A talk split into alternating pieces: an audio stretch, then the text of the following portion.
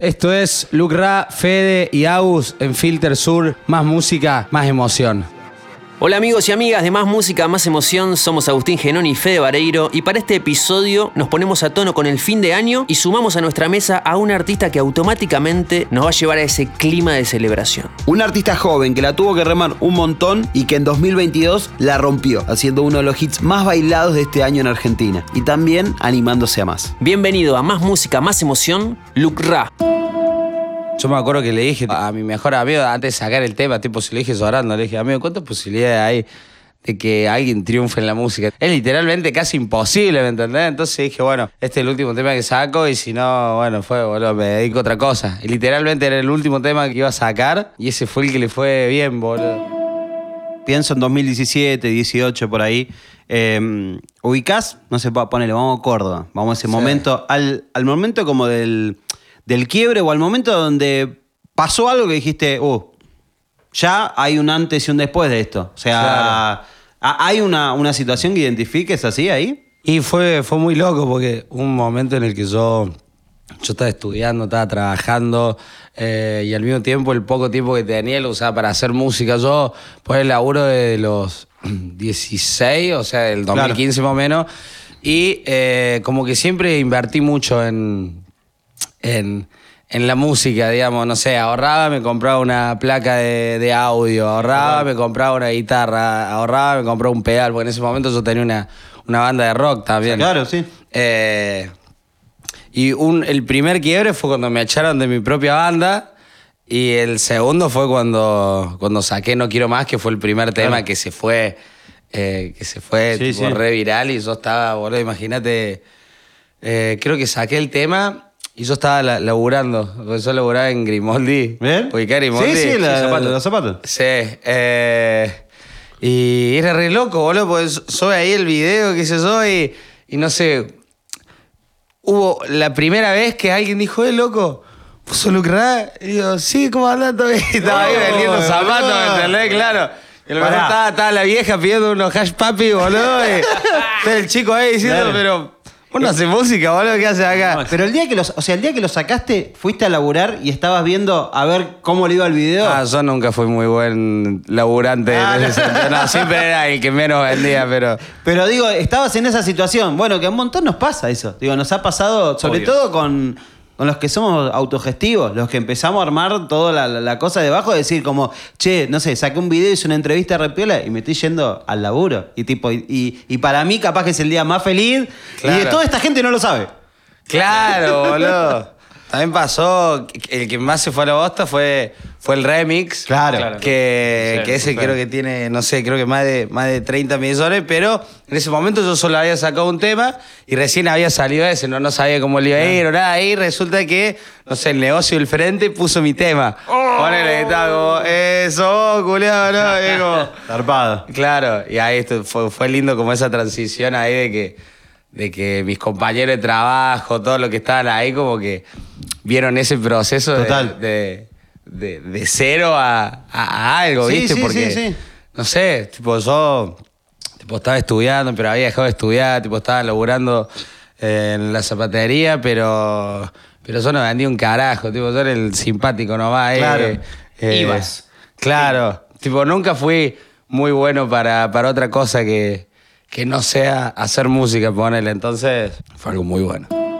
Ese quiebre que se dio cuando Lucra hizo el remix de su canción No Quiero Más con Seven Kane fue el aval que necesitaba y la confirmación para seguir haciendo música. Seven fue el, primero, digamos, en, haber dicho, che, tipo, quiero hacer un tema con este chabón.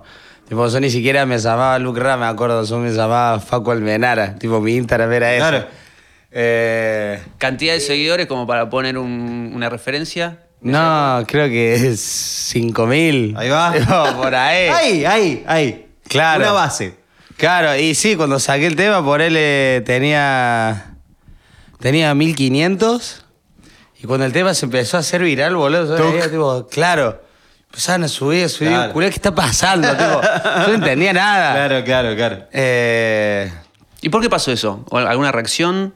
Eh, ¿Cómo se cuela una canción que hace un pibe en Córdoba? ¡Pum! Hasta el día de hoy, no, no, sé qué pasó a mí, pero fue, Fue tipo, creo que el primer día, tipo las primeras 24 horas, 1200. Eh, no sé, el segundo día, eh, 3200. No, creo que el primer día 3200, el segundo día 6000. Lo tiene, después lo tiene, lo 9000, Conecta mucho con lo de- 12000. con lo de la gente en tipo, Parque Centenario. Iba, iba así tipo 15, Sí. 20, 40. Oh. Y me acuerdo que se había clavado en 90. Yo a mí quería cortar las pelotas. Dije, Dale, no seas tengo- mal. Claro, es el único tiro que tengo, porque aparte. Yo me acuerdo que le dije, tipo, a mi mejor amigo, an- antes de sacar el tema, tipo, se lo dije llorando, le dije, amigo, ¿cuántas posibilidades hay de que alguien triunfe en la música? Tipo, ¿cuánta gente hay que, que quiere vivir de esto? Y tipo, y no se puede, no sé, es difícil, es Claro. casi, es literalmente casi imposible, ¿me entendés? Entonces dije, bueno, este es el último tema que saco, y si no, bueno, fue, boludo, me dedico, me dedico a otra cosa. Y literalmente era el último tema que, que iba a sacar, y ese fue el que le fue bien, boludo. Ya no vuelvas es una canción que tiene dos registros. Uno en plan balada en piano y cuerdas y el otro un cuartetazo con la conga y qué personajes. Una letra de un corazón roto a la que Lucra le puso dos trajes diferentes. A mí me gusta mucho hacer temas tristes, me encanta. Tipo, Acorde menor ahí bien, bien lindo. Sí, aparte, no sé, eso que tengo medio la voz. Vamos a decirle voz ronca por no decir medio voz hecha pija, tipo. de tanta- Claro. Eh, Bueno, pero es un tipo de voz, boludo, y está copado. Sí, sí, es un tipo de voz. Ahora ponerle voy a. Voy a, a clase de canto, todo, entonces Claro. ya puedo. Tipo, cada vez que canto no, ya no me lastimo la voz. Y capitalizás ese tono y lo llevas a, Claro, a tu Claro, interpretás. claro, después uno va aprendiendo a, Claro. a hacer más cosas con su voz, ¿viste? Y- pero no, a- hacer temas tristes es, es una gran pasión mía. Pensaba en eso como también eh, en, en la cuestión cuando metes un tema que hace bailar. ¿Cómo? O sea, porque vos por ahí eh, haces, compones, de hecho venías, no sé, una banda de rock. Después Claro. te, te mandaste como una cuestión por ahí más, más trapera, más urbana, qué sé yo, y de repente un día ves que haces bailar a alguien. O sea, Claro. y ahí como que se, se- se descuelga un, un- un- un camino más. Decís, loco, Sí. hago bailar. Bueno, la, la vez que me pasó fue, fue cuando saqué Te Mentiría, digamos, que en realidad iba a ser, iba a ser bastante pop ese tema. Y, y- Puth, ¿no? Habías dicho. Claro. y, y mi productor, el, el Renzo, dijo, amigo, este reggaetón de acá a la China, que vos no lo ves. Y yo le decía, amigo, ni un pedo, va- tiene que ser reggaetón este tema. Claro. Digo, no le veo reggaetón en, en ningún lado. Y me dice, vos confía en mí. Y, y yo él. Adentro. Lorenzo Lugo es una persona en la que uno, artista, Sí, obvio. puede confiar tranquilamente. Mm. Eh, porque es un capo, le mandamos, le mandamos un- Y cuando Un la viste construida en, un- en una base de reggaetón, Eh, ¿Qué te pasó? Y me tuve que, que acostumbrar. Me acuerdo que en ese momento también solo había mostrado en stream eh, al tema ahí, medio- porque solo había mostrado filtrado antes. Claro. Y lo mostré. algo habitual en, después en tu también. de streamer, sí, sí. filtrar temas bien. pero- Eh, y lo mostré después reggaetón y había algunos que decían. "Mm, mm, no sé si iba reggaetón, eh, pero fue Oh. como. Culeo, acostúmbrense al oído, lo saco reggaetón. Chao, tipo, Chao, nos firme, vemos, total. firme en lo que pensaba y chao, salió así. Y menos mal que salió así. Oriundo de Córdoba, con esta alianza con la conga en Te mentiría y ya no vuelvas. ¿Se puede ser profeta en su propia tierra? Además, un productor que está siempre muy presente en Más Música, Más Emoción, Nico Cotón. ¿Qué significó para vos agarrar y como... Porque también es eso, es lo que te pasaba vos estando en, no sé, en, en la zapatería. En y Córdoba. el chabón, claro, y el chabón escuchando del otro lado. Ahora, de repente, no sé, con la conga imagino que eso se habrá multiplicado por Boludo. 130 mil en Córdoba, en tu lugar. Sí, sí. No, ah, me, me pasó ponerle que una vez fui a Córdoba, creo que, no sé, un año después de que salió el tema, tipo ya. Amigo, no te miento que creo que ese tema. Por, por, por ahí eso no lo dimensiono Claro. mucho, ¿me entendés? Pero creo que ese tema posta lo conoce demasiada gente, amigo. Pues Sí. estaba. Me acuerdo que, no sé, yo cuando voy, en Córdoba, cuando voy a Córdoba, a mí me encanta ir de gira, tipo un boliche, foto, así, tipo, no sé, tipo, tengo dos días en Córdoba, tipo, quiero salir a todos lados y después me vuelvo. Sí, boludo, Entonces, no obvio. sé, estoy de una, doy media en un lado, después de cuatro, no sé qué, en otro. Aparte, jugar de Eh, local es lindo. Claro, y. Y ponele, fui al boliche ese y estaba sonando. Te mentiría, te mentiría el remix. Después Sí. me tomé el taxi y en la radio estaba sonando Te mentiría Oh. versión cuarteto. Después fui a, a- a otro boliche y estaba sonando la versión cuarteto también, ¿me entendés? Era como que estaba sonando en todos lados y yo digo, che, creo que ese tema posta se Creo fue. que, se creo que coló. pegó un toque. Se fue a la mierda. Se coló. Sí, sí, sí, ¿Y por sí. qué crees que pasa eso? ¿Por qué, viste, las canciones se vuelven populares y la canta todo el mundo? Te juro que si supiera lo haría de vuelta, pero es como algo que, que pasa y uno no, no sabe cómo. Claro. Tipo, yo siento que tengo temas mejores que te mentiría, ¿me entendés? Pero que a lo mejor no, no les terminaron haciendo tan bien como les fue a te mentiría. Eh, no sé, hay temas que digo. eh, este, este lo saco de onda y, y le termina haciendo bien. Claro, claro. Eh, después hay temas que digo, uh, este tema está ido y no le termina haciendo tan bien como creo. Entonces, como que ya al día de hoy trato de musicalmente hacer lo mejor posible y Bien. voy sin expectativa, ¿viste? Entonces, siempre es bienvenido cualquier, Claro. eh, cualquier Ser crecimiento de honesto tema, con uno ¿viste? mismo, decir, bueno, yo quiero publicar esto ahora. Vamos Claro, no, o yo digo, che, este tema para mí está ido, ¿me entendés? Tipo, le vaya como le vaya, está ido. Ponele, y eso pensé con, con la balada, por ejemplo, con Sano Vuelvas. Dije, boludo, voy a hacer una balada, tipo, nadie saca una balada, digo, uh, curado, no sé. Balada, piano, voz, Claro, violín, claro, fin. Ajá. miedo que le vaya como el locote. y, y salió, tipo, yo Sí. sabía que musicalmente estaba muy bueno, pero no sabía que tanto la gente iba a de escuchar una balada, ¿me entendés? Producto de Entonces- Nico Cotton, ¿no? Nico. Sí, no, el Nico Cotton está ido, boludo. Sí. Muy buen producto. Y en la estructura de la canción también te metes. O sea, estás pensando en Sí, partes. sí, sí, sí. Porque hay mucho productor en, en- en tu manera de componer también. Claro. Y yo soy bastante so- solitario poner a la hora de, de esc- de escribir y todo eso, como que siempre estoy. tipo, me, me cuesta mucho más hacer, hacer temas cuando hay alguien al lado que cuando estoy solo. ponele. Ok. Cuando estoy solo. En una camp de composición estás más incómodo que solo en tu casa. Claro, pero porque yo de por sí soy, soy bastante tímido, ponele, en ese sentido. Claro. Eh, Y haces, haces todo de una y lo tirás todo ahí en, un cuarto, en tu casa y. Sí, ahí, ahí solito, mirado, qué sé yo, ponerle eh, el único con el que. Ah, bueno, a menos que sea, no sé, un, un productor que ya Claro. inevitablemente que asustar porque si no. Estamos tipo, laburando, claro, negro. Estamos laburando, ¿Qué boludo. haces acá? Andá- No, no, porque vine a laburar, me llamaste vos, chabón. No, Claro. bueno, está bien, quedate. Eh, pero sí, yo soy bastante solitario a la hora de hacer letras, a la hora de hacer ahí. Y es curioso porque después la pretensión de uno o la expectativa es que lo llegue a la mayor cantidad de gente posible, Claro. algo que es muy tuyo y que no querés mostrarle a alguien que tenés al lado. Claro, pero bueno, después ya. Ya sí, cuando ya está el producto tipo bien hecho, todo, ahí sí ya es como. Bueno, che, esto estamos para, estamos para salir. La pandemia fue para muchos artistas un momento súper difícil, sobre todo para aquellos que empezaban a mostrarse dentro del circuito comercial y que tuvieron que resolver desde otros lugares con otras herramientas. Y así le pasó a Lucra. 2017-2018, ahí se activa esto, empezás a ver que llegan las 90.000 reproducciones, decís, bueno, perfecto, cayó la pandemia ahí.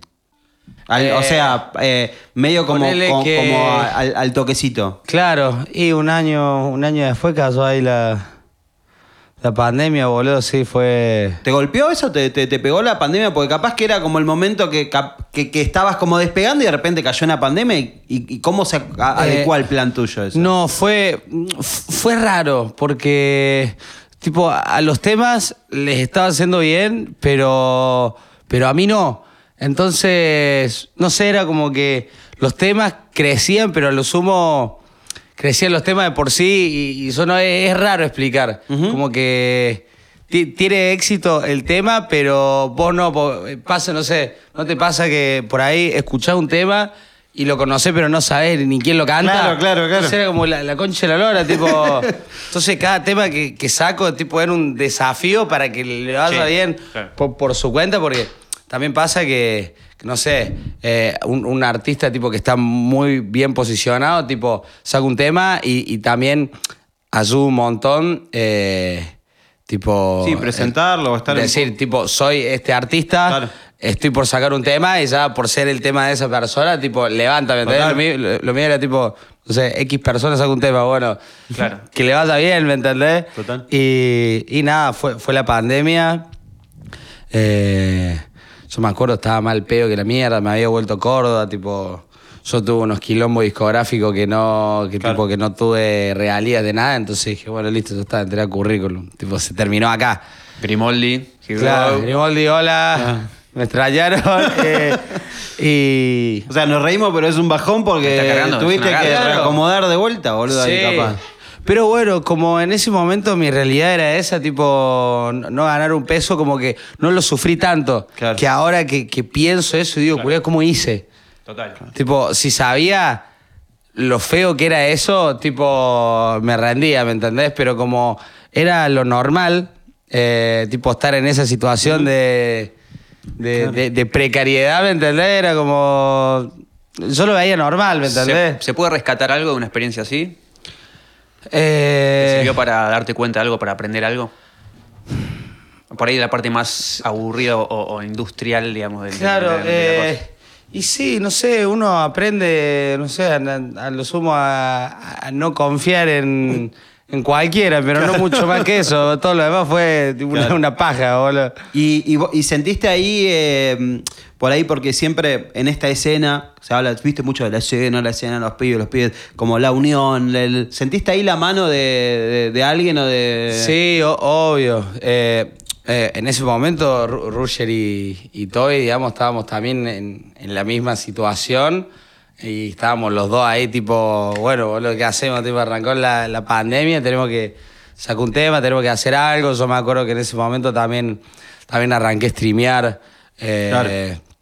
Tenía amigos míos que streameaban, tenía streamers amigos míos que, que también tipo, decían, y boludo, arrancá, tipo, ya fue, mandale, hablá de boludeces, tipo, fue. Sí, sí, sí. A mí, eh, a mí siempre me gustó como ese contacto con la gente, ¿viste? Y cuando fue la pandemia, tipo que ya no había más shows, ya no, ya no había más nada, dije, uy, boludo, tipo, posta, ne- necesito como un feedback de, de la gente ahí, conversar algo, tipo, me estoy, me estoy pudriendo, Sí, ¿me sí, sí, entendés? sí, claro. Y, y yo arranqué a estribiar por eso, tipo, como para no sentirme tan solo, ¿viste? Y, y nada, y le mandé, ¿Y y, le mandé y, y funcionó, olvídate. Un tema que no podíamos evitar con Lucra, el fútbol. Ese sueño que como deportista tuvo que quedar ahí, pero que su vida como artista le dio una revancha con El Campeón. Su canción en honor a la Selección Nacional de Fútbol que interpretó nada más y nada menos que en el Monumental cuando Argentina festejó la obtención de la Copa América. ¿Y el Mundial? ¿Qué onda? ¿No, no, no se habla? Pará, porque este episodio fue grabado antes del comienzo del mismo. Y pasaba esto. La selección a mí me, me caga de gusto, boludo. Todo, todo lo que es el fútbol, porque yo también de los, no sé, hasta los 12 años yo jugué mucho al fútbol. Claro. Mucho.